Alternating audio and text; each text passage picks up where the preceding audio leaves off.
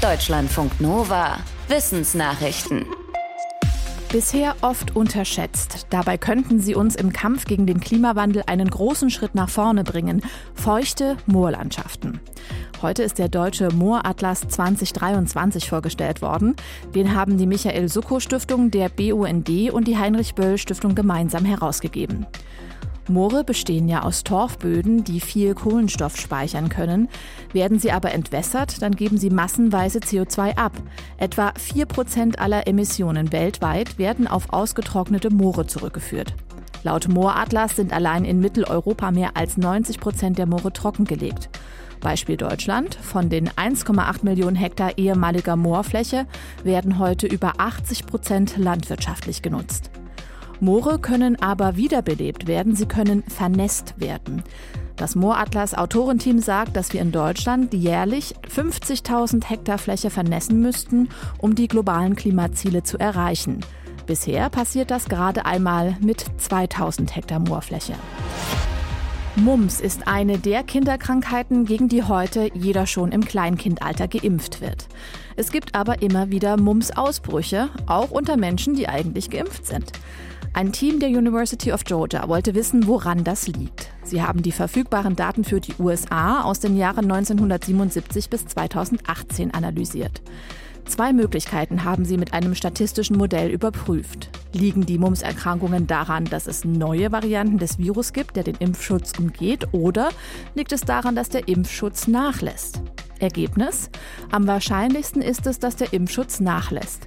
Die Forschenden schätzen, dass jeder dritte 18-Jährige in den USA keinen ausreichenden Impfschutz mehr hat. Das erklärt, warum inzwischen vor allem junge Erwachsene wieder Mumps bekommen. Auch bei uns in Deutschland gibt es immer mal wieder größere Mumps-Ausbrüche. Die Ständige Impfkommission mahnt, dass bei Kindern oft die zweite Impfung vergessen werde. Sie empfiehlt außerdem Boosterimpfungen für Menschen, die mit Jugendlichen und jungen Erwachsenen zusammenarbeiten. Es wurden Hitzerekorde gebrochen, es gab Dürren, Waldbrände und Überschwemmungen. Der Jahresrückblick des Copernicus Climate Change Service sieht nicht so gut aus.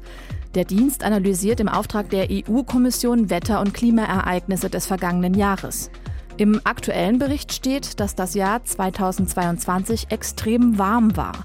Zum achten Mal in Folge lagen die Temperaturen um mehr als ein Grad über dem vorindustriellen Niveau. Dabei gab es in Europa Hitzewellen nicht erst im Sommer, sondern schon im Mai und auch im Oktober. Neben der Hitze ist in Europa das Tempo der Veränderung sehr schnell, so der Report. In den letzten 30 Jahren ist die Temperatur mehr als doppelt so stark gestiegen wie im globalen Durchschnitt.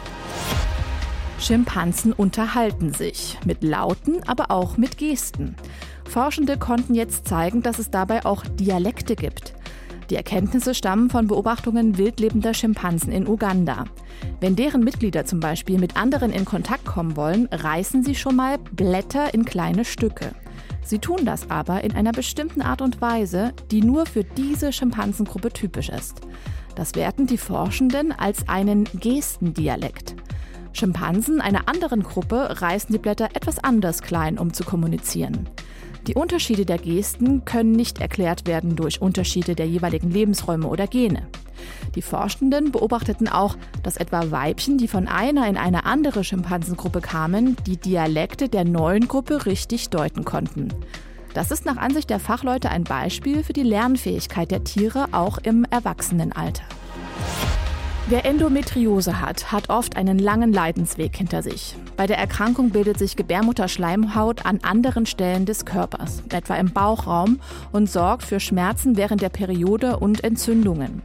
Die Erkrankung ist wenig erforscht, die Datenlage mau. Bis jetzt. Ein US-Forschungsteam hat im Fachjournal Nature Genetics einen umfangreichen Zellatlas vorgestellt.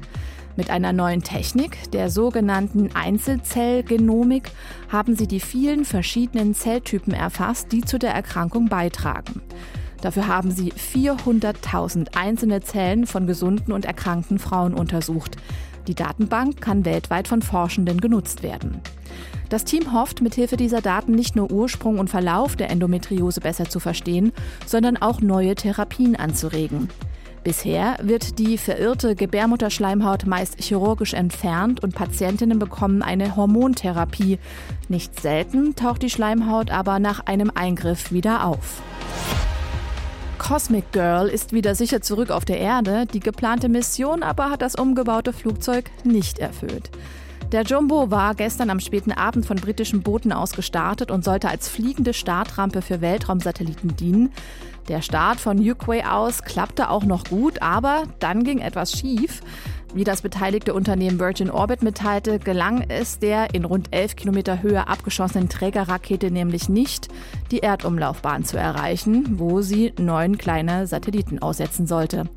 Was genau passiert ist und wie es weitergehen soll, wird jetzt untersucht. Der nächste Versuch soll wohl noch in diesem Jahr stattfinden, so der Virgin Orbit-Chef. Mit der Mission wollte Großbritannien zu den Staaten gehören, die einen eigenen Zugang zum Weltraum haben und Satelliten ins All bringen können.